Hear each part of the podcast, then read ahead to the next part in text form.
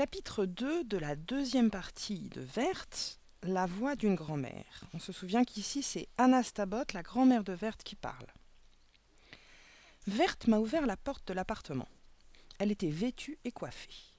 Son visage lisse évoquait la fraîcheur ravissante du printemps. Ursule, elle, évoquait plutôt les rigueurs de l'hiver. Visiblement, je la sortais du lit. Hirsute, enroulée dans sa vieille robe de chambre, les traits tirés par la fatigue, elle semblait de fort méchante humeur. Il est vrai qu'elle n'a jamais aimé se lever.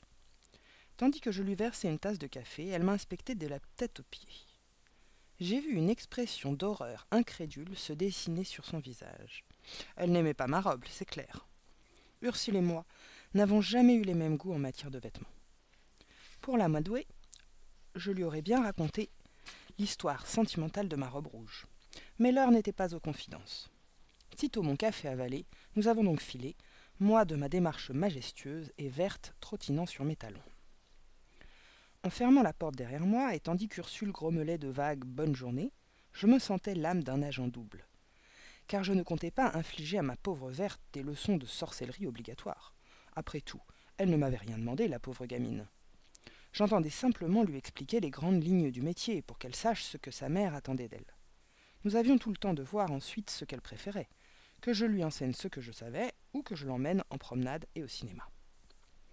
Somme toute, je n'espérais rien d'autre que de passer un peu de bon temps en sa compagnie. Notez que je n'ai pas toujours été aussi bienveillante. Dans ma jeunesse, j'ai passé des nuits entières à faire travailler ma propre fille. Mais il faut croire qu'on se ramollit avec l'âge. Pour Verte comme pour moi, je ne souhaitais plus que douceur de vivre et tranquillité d'esprit. Nous avons fait la route à pied. J'habite une toute petite maison à deux étages dans une rue paisible. Au bout du couloir, la cuisine donne, sur un jardin minuscule entouré de murs contre lesquels poussent des poiriers. Au début de l'hiver, je les taille soigneusement. Quand le printemps revient, ils se couvrent de fleurs blanches et mousseuses. À la fin de l'été, ils me donnent de grosses poires dures et sucrées que j'épluche pour le goûter. Nous étions presque arrivés quand Verte a sursauté puis a ralenti le pas. Oh mince, a-t-elle dit, des garçons de ma classe. Qu'est-ce qu'ils font là? Devant nous s'avançaient deux gamins en basket et en blouson. Bonjour madame, a dit le plus grand en souriant poliment. Bonjour Verte. Bonjour Sophie, a répondu Verte en baissant le museau. Bonjour Vincent.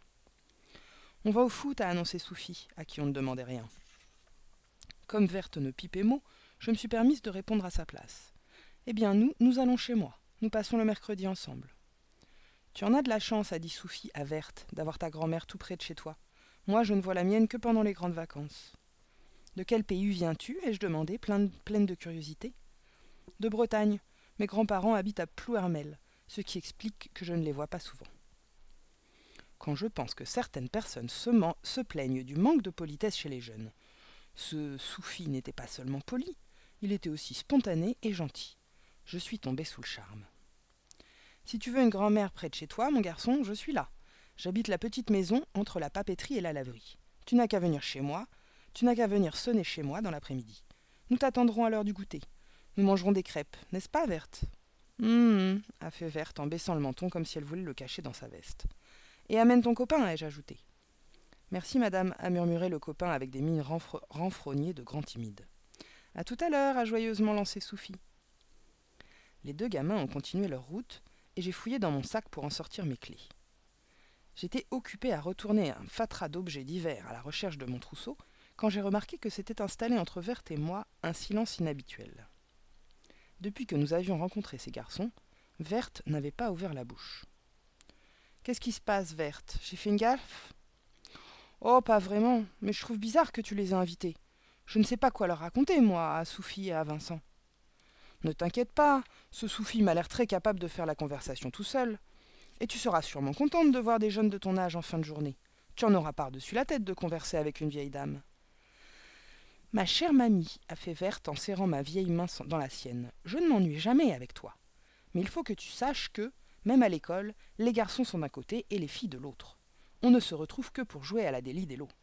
Les filles de ma classe n'invitent jamais les garçons chez elles. Elles en parlent, mais c'est tout. Et moi qui croyais que tu ne t'intéressais plus aux garçons. Et moi qui croyais que tu ne t'intéressais plus qu'aux garçons. Je vois que ta mère a encore exagéré. Je me suis excusée pour la forme. Dans le fond, j'étais plutôt contente de moi. J'avais vu au premier coup d'œil que Soufi était un brave gars. Et moi aussi, j'aime rencontrer de nouveaux amis. Verte, deuxième partie, La voix d'une grand-mère, chapitre 3.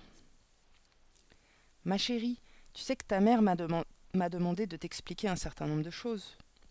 Nous étions assises l'une à côté de l'autre sur le banc vert, dans mon petit jardin, à l'ombre légère des poiriers.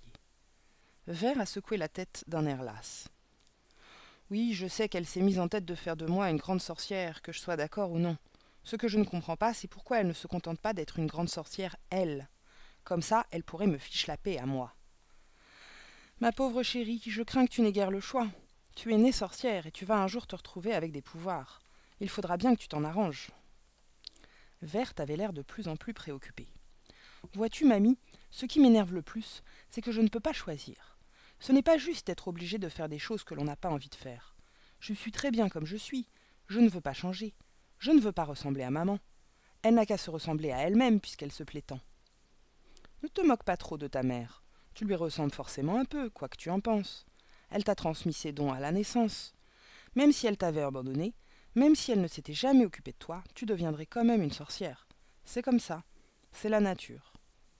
Je suis contre la nature, a dit Verte. J'ai posé la main sur son genou. Alors la bataille est perdue d'avance, ai-je remarqué. La nature gagne toujours ce genre de petite bagarre. Tant pis, je me battrai quand même. Décidément, cette tête de mule ressemblait vraiment à sa mère. À contempler son visage furieux, ses yeux fixés sur ses chaussures, ses poings serrés posés sur ses genoux, je me retrouvais trente ans plus tôt. Je revoyais Ursule, ses révoltes et son obstination. Posons la question autrement, lui ai-je proposé. Qu'est-ce qui t'ennuie vraiment dans la sorcellerie? De devoir ressembler à ta mère? Cette façon de voir les choses devait convenir à Verte, parce qu'elle a levé les yeux vers moi en souriant. Oui, je ne veux pas de nez pointu, pas d'yeux de chat, pas d'attirail ridicule, pas de pouvoirs encombrants. Je veux seulement être moi je t'assure que tu peux très bien devenir une petite sorcière à ta façon particulière. Personne ne te demande de te déguiser. Rien ne t'oblige à ressembler à une chipie arrogante, ni même à te servir de tes pouvoirs. Mais il faut quand même que tu sois averti. Ensuite, tu agiras comme tu le souhaites. Cette fois, ma petite fille a eu l'air soulagée. Elle a poussé un soupir et j'ai vu ses, ses épaules se détendre. Tu es sûre, mamie? Certaine, chérie. Bon, alors explique-moi tout de suite, et après nous pourrons nous amuser. Allons-y, je t'emmène dans mon atelier. Nous sommes, descendus par le petit escalier qui mène à la cave où j'ai aménagé mon atelier.